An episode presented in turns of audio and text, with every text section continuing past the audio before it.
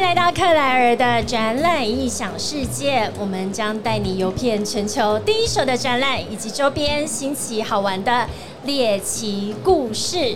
我们在二零二二遇见大南方，现在我们所在的位置是高雄展览馆。我们在开展的第一天下午这个时段，在经济部技术处的摊位里面，一直有非常多的这个分享活动。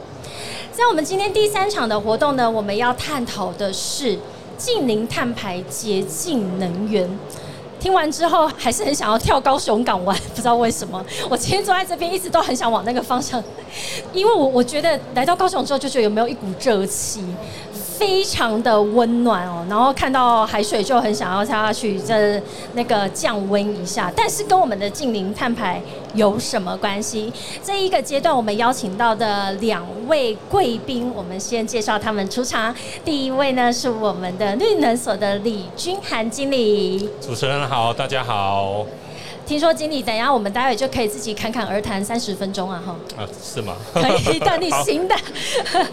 另外邀请到的是资通所的江玉友执行长。主持人好，各位来宾大家好。这一位说他可以侃侃而谈四十分钟。好，那我们接下来我就先下场了。而且非常开心的是，刚刚两位讲讲者就已经在台下就说我们已经有合作的机会了哦。这也是为什么大家要来到遇见大南方，来到我们的展览的现场，到经济部技术处的摊位里面。其实这里面有非常多的精彩的，大家多年来的苦心。研发的结果哦，但是要透过展览，在现场大家面对面的交流，才知道说，哎，我们可能有怎么样合作的可能性。两位贵宾今天被通知说要参加 Live Podcast 的这个活动的时候，心里面的第一个感受是什么？哦，我觉得蛮惊讶的，竟然有这么荣幸可以来到这边。哎，你你现在 讲这些是为是为了要让主持人开心吗？哈，Live Podcast 在展览里面是你第一次经验吗？是是。那以前有接受过 podcast 的访问吗？有有，就是但是不是现场直播啦。是，所以 live podcast 顾名思义，就是当然我们在展览的现场，那它也会之后用 podcast 的形式在线上做播出。也就是说，你回去可以每天听着你自己的声音入眠了哈。哦，谢谢谢谢。不然也可以听我的声音。江执行长呢？我们这次参加这个活动，一开始接到这个通知，呃，也是非常荣幸，对。感谢。除了荣幸之外呢，心情上面有什么起伏？出名了。好，所以 Podcast 也是你个人第一次的受访经验。啊，Podcast 是，那我有其他经验是上电台，但是那个也不是 Live 的，啊，所以也是录制下来的。对是，所以呢，我们经过现在路过我们经济部技术处的朋友们，都可以欢迎入座。如果你听到一半，发现哎前面我 miss 掉了，没有关系，因为后续透过克莱尔的展览影响世界，在 Podcast 上面还可以听到整个完整的节目。所以在这一个阶段，我们要来讨论的是近零碳排的洁净能源。我想要先请两位贵宾跟我们分享一下这次带来什么样子的技术，而且跟近零碳排有什么关系？呃，先请我们李经理。好，我说明一下哈，我们是做氢燃料电池，所以我们叫做氢风双侠，就是为了氢气风的。那为什么说为了氢气风了呢？因为氢气就是近零碳排一定要的。好好好，来来来来，我我很喜欢打断讲者哈，因为我刚刚忘了讲，我们的节目的最高原则，我们的核心就是一定要讲人话，也就是如果一个五岁的小朋友坐在这边，我也要可以听得懂你在说什么。清风双侠，我觉得你们非常的高调，取了一个很可爱的名字。清风，这个清是氢气，呃，氢气哦，氧气、氢气的这个氢气。清风双侠，风是真的是疯狂的风哎，为什么要疯狂？因为为了氢气。而疯狂，为了近零碳排而疯狂。那请问双侠是有大侠跟？对，是大，我是李大侠。另外，我一个林大侠已经，他今天人在台北。什么已经吓我一跳？好，所以双侠是两位算是创办人吗？对，我们两位创办人。OK，所以双侠真的是两位创办人哦，有李大侠跟林大侠。今天非常荣幸请到的是李大侠。好，清风双侠，所以你们两位遇到亲戚就疯了。对，为什么呢？因为我们都知道水是 H2O，水是氢，H2 就是氢嘛，跟氧，氢，所以我只要把氢跟氧加在一起，它就变成电跟水。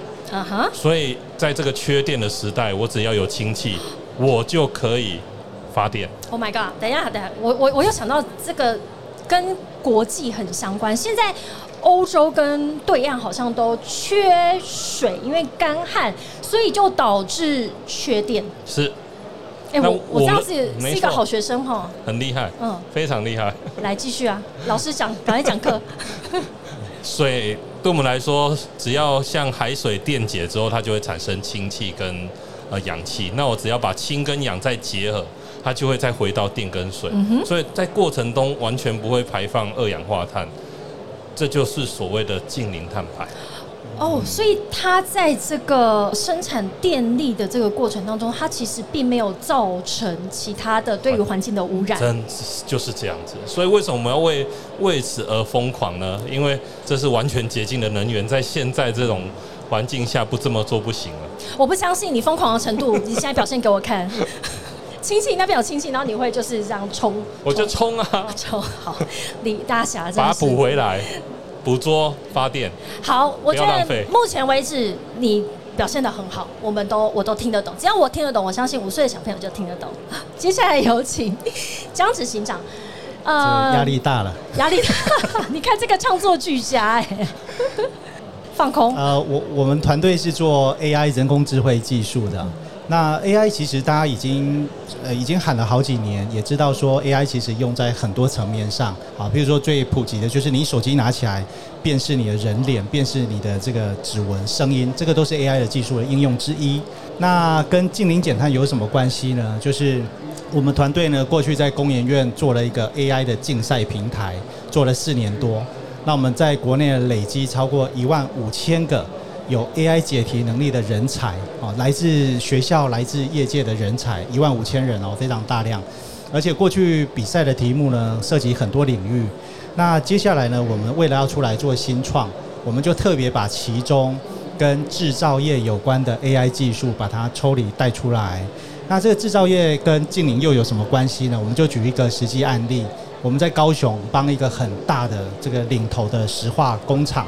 做它的制造业的 AI 化的，讲的这么隐晦，高雄领头的石化工厂，对，就是中字辈的。那总之呢，它因为生产的是塑胶原料，那我们在帮它做制成的 AI 的改善之后呢，它能够同样生产这么多的产品之下，降低它的能源的使用。那大家也知道，未来欧盟在计算这些所谓的碳排放，就是要计算你中间每个环节用掉的能源。啊，所以为什么清风商小说用氢是没有碳排的？那大家现在用的是电，不是这种绿电，所以都会有碳排。那你烧瓦斯也会有碳排。所以呢，我当你把制成中的能源降低的时候，你那个生产出来的产品的碳排放量就自动降低。那降低的碳排放量呢，你在卖给下游的这些塑胶业者去做成各式各样的塑胶用品的时候，它的碳排放量都是被降低的。所以这对整个产业的帮助非常大。那这就是我们用 AI 去帮助达到近零减碳的一个非常好的方式。你目前为止也表现得很好，我都听懂了。所以今天虽然是用一个近零碳排这样子一个大的架构这个主题来介绍两位你们所研发的这个服务或产品也好哦，那我想要先从刚刚江执行长谈起的未来企业或者是一开始你们你们目前是从呃这个制造端这边去做你们服务的导入。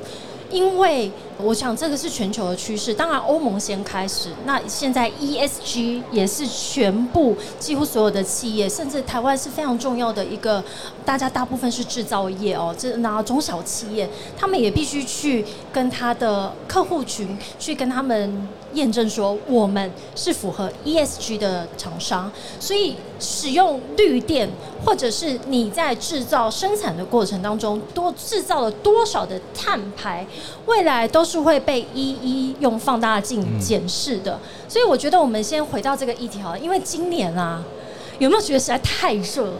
你有生以来觉得今年 最热吗？我最我很怕热啊，所以今年真的是作者也在无与伦比的热哎，然后就又来到大南方之后，但是我觉得不知道为什么总是觉得南部的热跟台北热又不太一样哦。对。但是这样子的整个全球的暖化、极端的气候，其实都回归到说我们要怎么样去做一个更积极的动作。那我想要先从 A idea，就是刚刚江执行长提起的，其实最一开始你们是在做一个 AI 的竞赛的平台，后续一直到现在的这个历程，我非常的好奇，那为什么先挑选了这个制造业，后续有可能又应用到什么样的产业里面呢？有主持人非常厉害哈，其实我们确实已经再从制造业跳到第二个产业了。那先从制造业，是因为台湾就是制造王国，好，台湾是制造业的大国。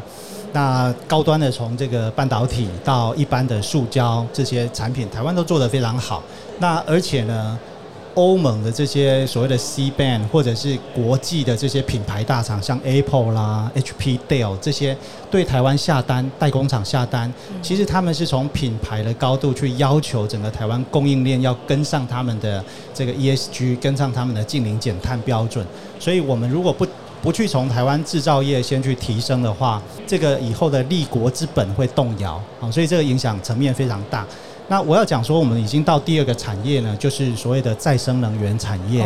对，确实哈，其实接下来的趋势呢，就是为了让你整个这个碳排放降低，用电呢就不能用火力发电，不能用一般的石化燃料发电的这种，那你要用绿电。那绿电呢，现在又涉及到一个蛮。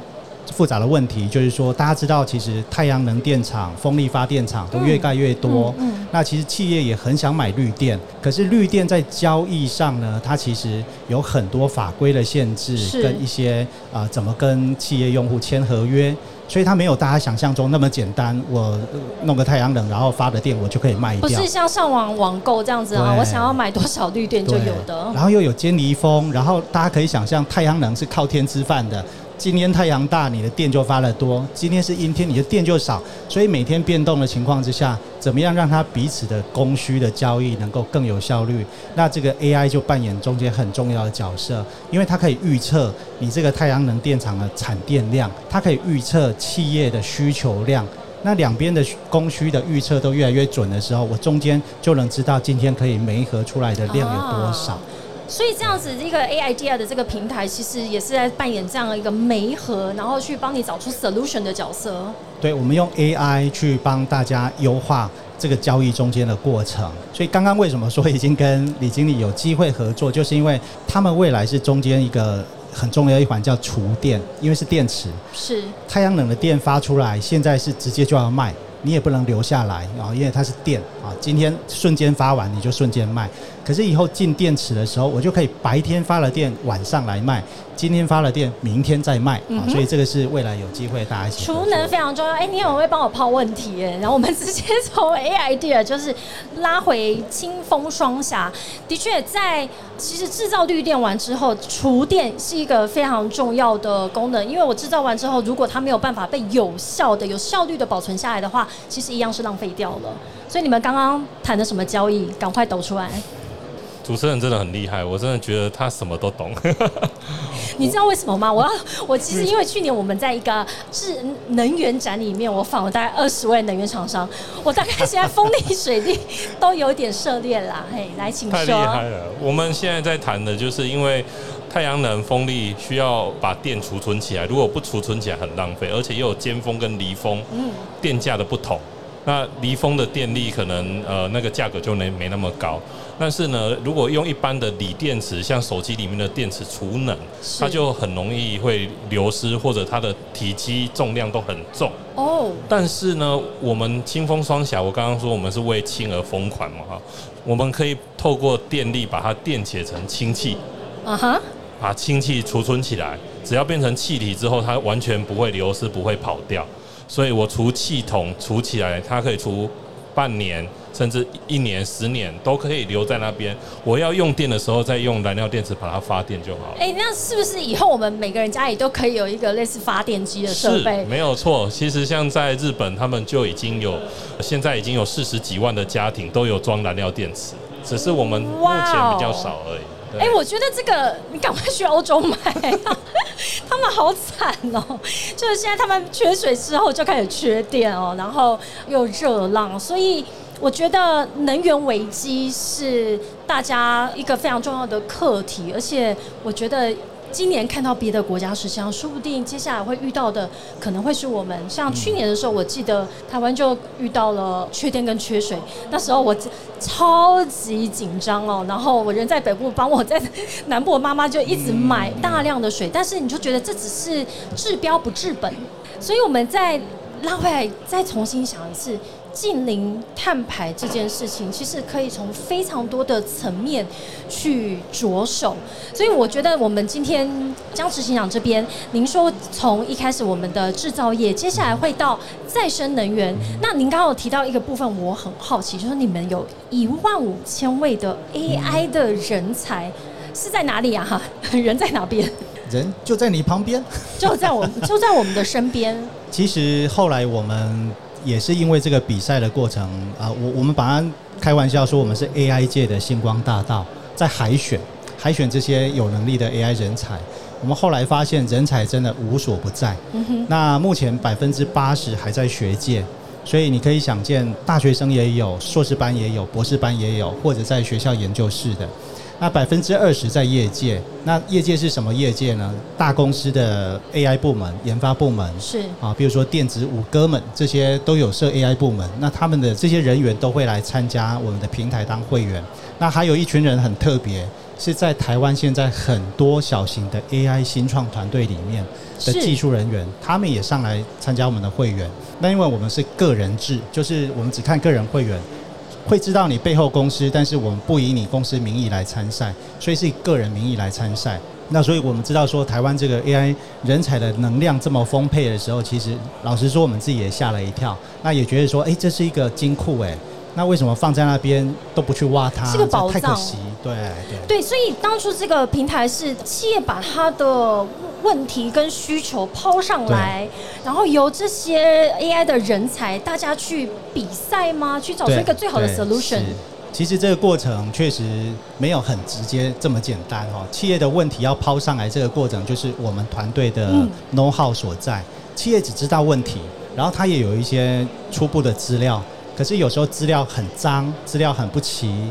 或者是资料的格式或很多东西有问题，那另外我们就要去协助定义说，企业想要解决的是问题，可是这个问题不一定直接用 AI 能解，所以有点像数学的应用题一样，我们要先把题目定义好，我们要把题目出到很精准，让这一群人才能够利用这些资料拿回去就训练自己的 AI 模型，就来解决一个很特定的问题。所以这个出题的能力就是我们团队累积起来的。所以接下来我们。带出去的合作方式也是这样，我们去跟企业谈，我们把企业的需求转换成问题，这个问题呢，我们就知道谁能解，因为这四年多下来，谁上来参加过比赛，甚至谁得过前几名，他的能力是在哪里，我们非常清楚。谁擅长解决什么样类型的问题，其实也已经在这个平台上面经由多年的累积，把它做了一个分类，所以就更容易去做这个媒合。是是是。来，阿清风双侠，我们呃对 AI 真的还需要多请教他哈，因为我们是发电然后我们做发电业。那是对 AI，其实未来如果能够把发电变成大数据，当然这个是相当好，因为大家就知道我用电的状况如何。那刚刚主持人有提到 ESG 哈，那为什么我们团队用氢跟 ESG 是有息息相关？因为现在的企业在制造一些产品的过程中，或者制造半导体的过程中，其实会有氢气的排放。那对他们来说，这个氢气本来是要丢掉。浪费掉，直接丢掉。对，就是排放，或者是把它烧掉。那为了把氢气排放掉，或者甚至把它烧掉，它就要额外再加天然气。那天然气就会产生二氧化碳，就又不是近零碳排。所以为了处理这个氢气，其实是个很大的问题。听起来好不合理啊！对，所以如果能够把氢气，刚刚讲，把氢气跟氧气经由燃料电池发电的话，它就不不但可以带给电力。又可以美化环境，那这样就能够使整个呃社会呃过得更好哦，就不会有缺电啊或缺水的问题啊。所以我我们也很希望，就是说未来刚刚有提到有一些合作哈，不管是储能，甚至是发电业哈，其实透过这样的一个 AI 的平台，可以把我们这个大数据传上去。那其实像。我们团队主要就是经济部能源局一直长期支持哈，所以过去我们在现在在台南的沙仑绿城科学城哦，如果大家有坐台南高铁，就会看到那里其实环境还蛮漂亮的，有有太阳能，有风力在那边。那我们里面也有做一个 AI 的一些设计哈，就是说其实要透过 AI，就是要把这些能源。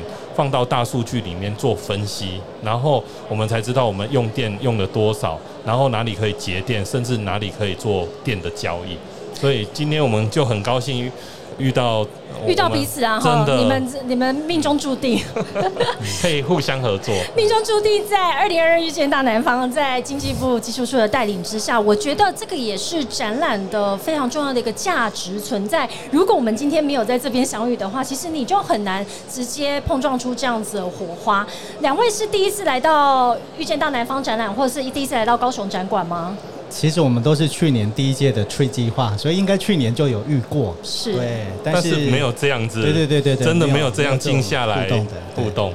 对，那回去之后，说不定你再重新听一次我们这次 Live Podcast，然后听到，呃，我们在这样子的一个讨论之下，就会在有更多的激发。这也是我们克莱尔的展览异想世界，我们的节目希望带给听众跟现场的这个观众。